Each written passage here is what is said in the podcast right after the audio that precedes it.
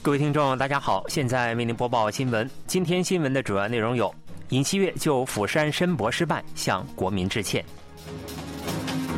尹锡悦表示，北韩试图瓦解韩方和同盟的合作关系。美国国防部表示，北韩侦察卫星成功入轨，是否执行任务尚不可知。以下请听详细内容。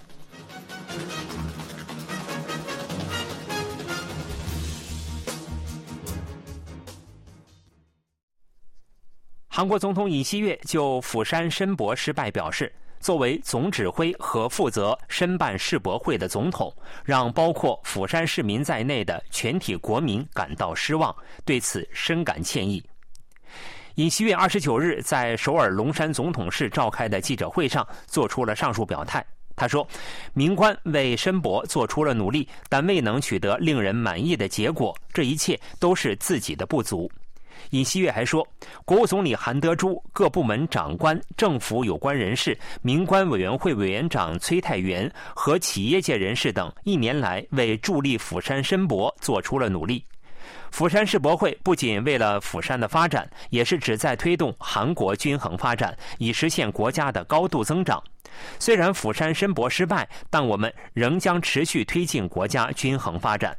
尹锡悦强调，在申办世博会的过程中，我们强调了分享的世博会、联合的世博会。在实现全球中枢国家的愿景下，我们将彻底推进和落实负起责任的贡献。尹锡悦还说，主要伙伴国沙特阿拉伯申博成功，仅对此表示祝贺。我们将为沙特阿拉伯成功举办2030年利雅得世博会积极提供协助。韩国釜山在申办2030世界博览会的竞选中失利，沙特阿拉伯利雅得最终当选举办城市。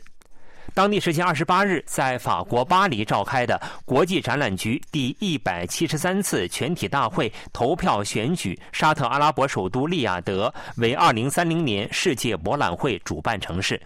据悉，当天的投票以匿名的方式进行。沙特阿拉伯的利雅得在国际展览局一百六十五个成员国参加的第一轮投票中，获得了三分之二以上的一百一十九票，成功当选二零三零世博会举办地。韩国釜山获得二十九票，意大利罗马获得十七票。利雅得世界博览会定于二零三零年十月一日至二零三一年三月三十一日举行。此前，在二零三零世博会的竞选期间，包括韩国国务总理韩德洙在内的经济界人士组成釜山申博代表团，在巴黎全力开展了申博活动。据报道，韩国国务总理韩德洙当地时间二十八日下午，在法国巴黎进行的国际展览局全体大会结束后，举行记者招待会，就韩国釜山申办二零三零世界博览会失利一事表示，未能响应国民的热烈期待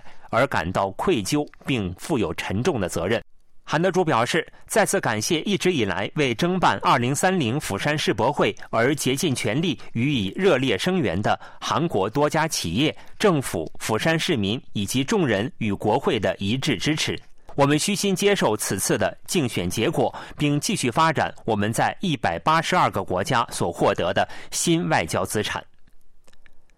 虽然釜山申博失败，但在申办过程中，韩国总统尹锡悦呼吁一百多个国家的领导人给予支持，国务总理韩德洙等高级官员也在世界各地为釜山申博造势。分析认为，政府做出的努力将成为今后韩国外交的贵重资产。韩国去年夏天才开始正式开展2030年釜山世博会申办活动，较沙特阿拉伯晚了一年。该国在此之前就已争取到不少国家的支持。为了申博成功，政府成立了民官联合委员会，将此前政府和民间企业各自进行的申办活动予以合并，以单一团队的形式正式展开了拉票活动。尹锡悦通过首脑外交活动助力釜山申博，并在今年六月举行的国际展览局大会上发表讲话。尹锡悦说：“韩国为了举行第一流的世博会，进行了完美的投资，将举行韩国历史上最完美的世博会。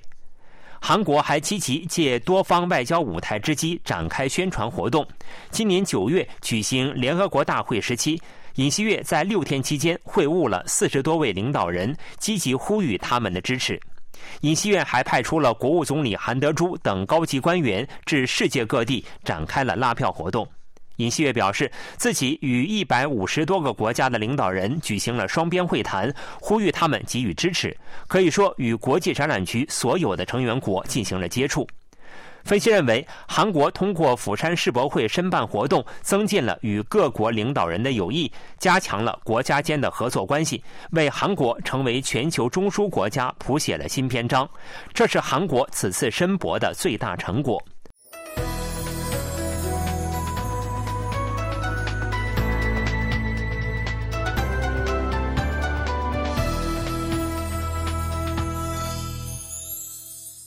KBS World Radio，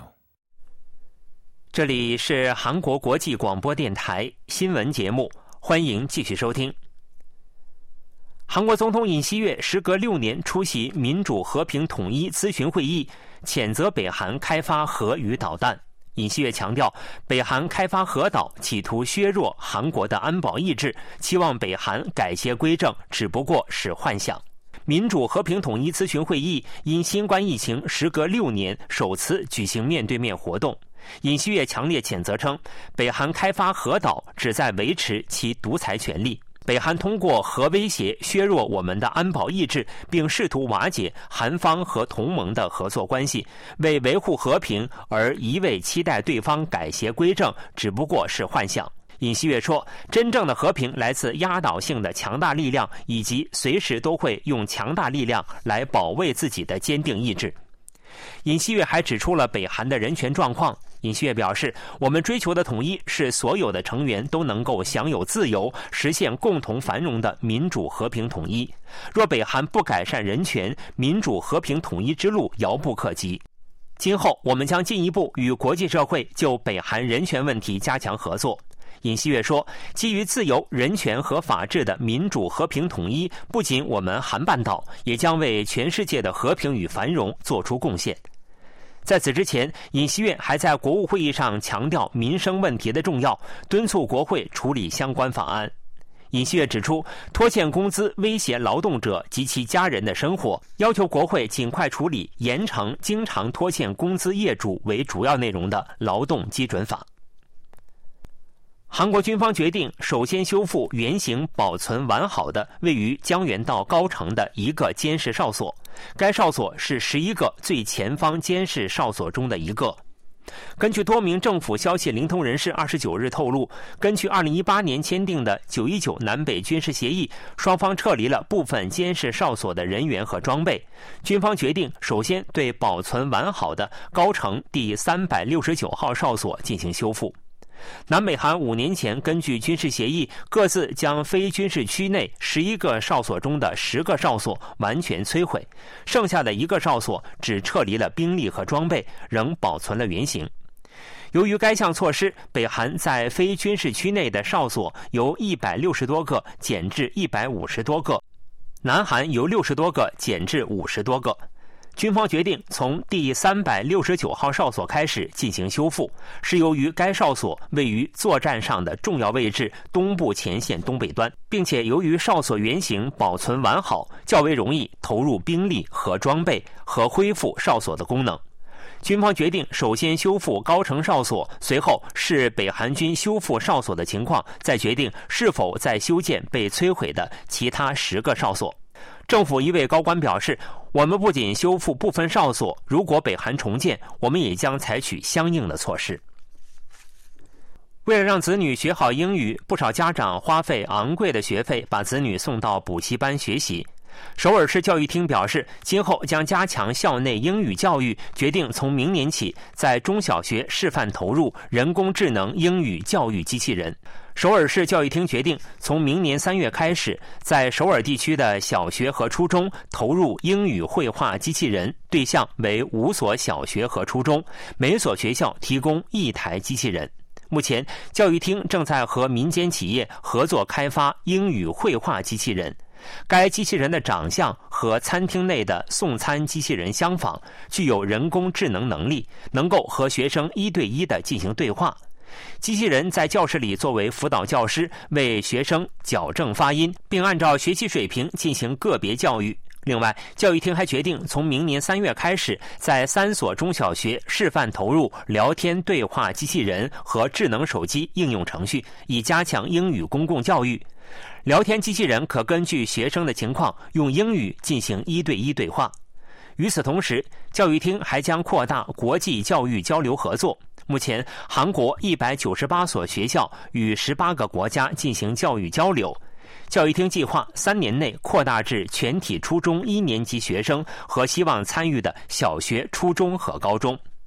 国际教育交流合作是首尔市教育厅开发的，首尔学生与外国学生使用翻译系统进行非面对面交流的课程。新闻播送完了，是由于海峰为您播报的，感谢各位收听。